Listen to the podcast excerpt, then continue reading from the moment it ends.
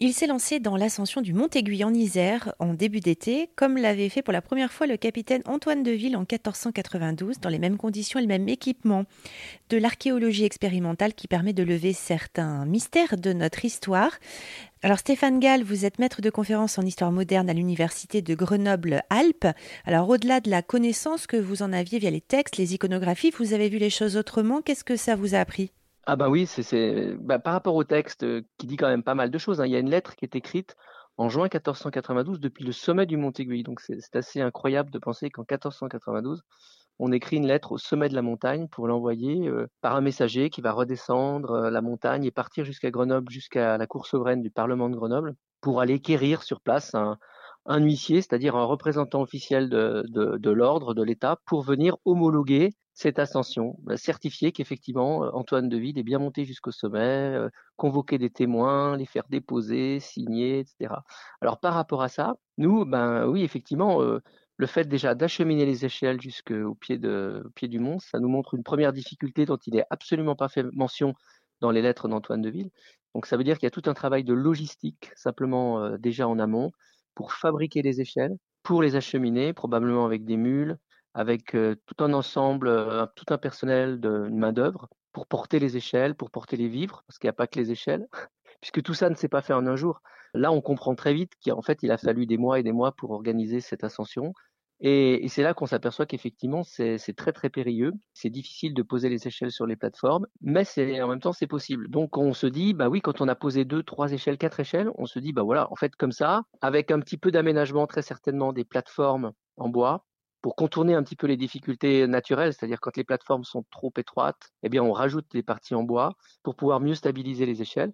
Et par un système euh, d'échafaudage, c'est ce qu'il faut avoir à l'esprit comme technique, tout un système d'échafaudage, arriver comme sur une cathédrale ou sur un château fort en construction, progressivement jusqu'au sommet avec des monts de charge probablement qui devaient aider à monter les échelles, les vivres puisqu'il fallait euh, stocker probablement le matériel, les poutres, euh, les échelles fabriquées sur place à la demande par toute une foule de, charpentiers, de menuisiers qui sciaient, montaient les échelles, et, des petites mains qui apportaient l'eau, les vivres, jusqu'au sommet. Voilà, donc ça, c'est vraiment l'expérimentation nous permet de mesurer très très concrètement la difficulté. Vous savez, vous connaissez l'expression, c'est au pied du mur qu'on reconnaît le maçon. Bah, là, c'est un petit peu au pied de, de, la falaise qu'on reconnaît l'écheleur ou l'escaleur, comme on disait à l'époque, c'est-à-dire celui qui devait escalader.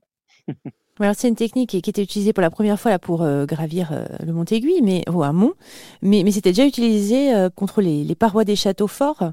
Donc c'était Antoine de Ville, c'était un militaire aussi, c'est inspiré de, quelque chose qui, existait, mais alors dans d'autres circonstances. Absolument. C'était un capitaine du roi Charles VIII. D'abord, à la base, c'est un Lorrain qui a été ensuite au service du roi de France et il était capitaine de Montélimar. Donc, il, est pas, il était finalement pas très très loin du, du, du Mont Aiguille. Hein.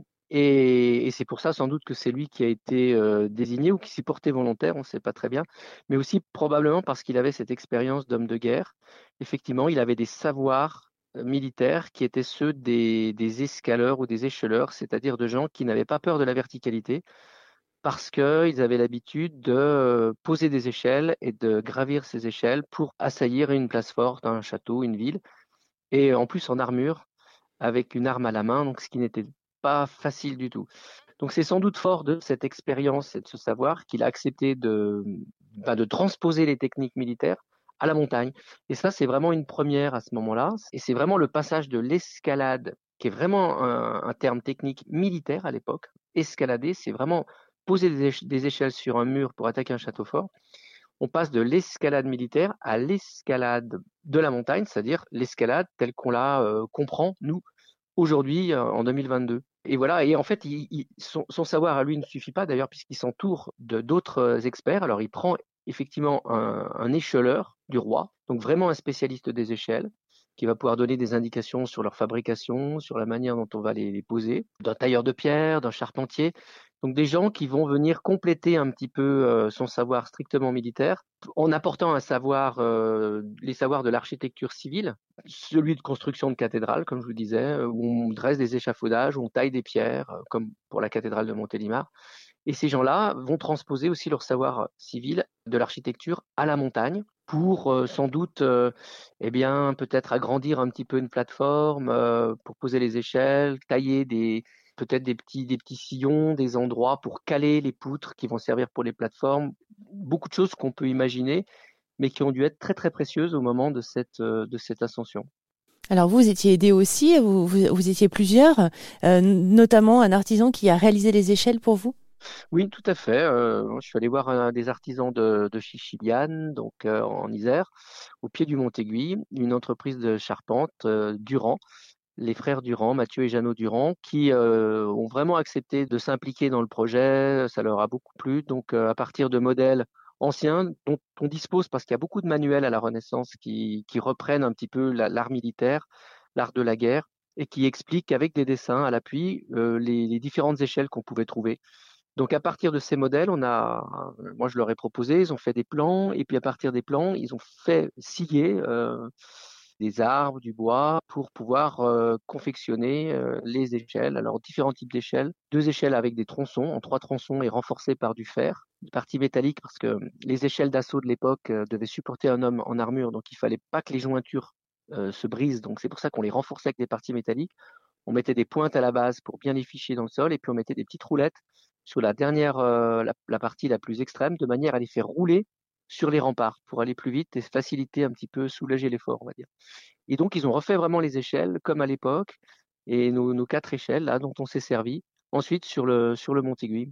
Et même les petites roulettes, on leur a trouvé une utilité parce que sur des parois rocheuses, quand elles sont relativement euh, homogènes, eh bien les petites roulettes peuvent servir aussi comme sur un mur. Alors moi, ce que j'ai fait, c'est que j'ai reproduit une ascension aussi euh, individuelle comme ça, avec une tenue euh, style 1492, donc chaussures entièrement en cuir, pantalon de laine, chemise de lin, sorte de pourpoint protecteur en cuir, et euh, besace, bâton, et puis casque, parce que au Mont-Aiguille, il y a énormément de chutes de pierre. Hein, c'est une, peut-être qu'il faut le décrire un petit peu, c'est vraiment une montagne très très particulière, comme une sorte d'île qui se détache du, massif du Vercors. C'est pour ça qu'on l'a, on l'a considéré comme inaccessible à l'époque. Et il y a énormément, c'est du calcaire, il y a beaucoup de chutes de pierres. Très facilement, les, pierres partent, donc il faut vraiment se protéger. Et c'est pour ça que moi, j'avais pris un casque de métal qui m'avait servi pour une autre expérimentation, celle de la traversée des Alpes en armure, que j'ai effectuée euh, en 2019 dans le cadre d'un autre projet scientifique qui s'appelait Marche Alpes. Stéphane Gall, vous êtes maître de conférence en histoire moderne à l'Université de Grenoble-Alpes. Vous pouvez retrouver plus d'infos dans le documentaire pédagogique de l'échelade à l'escalade en accès libre sur Internet.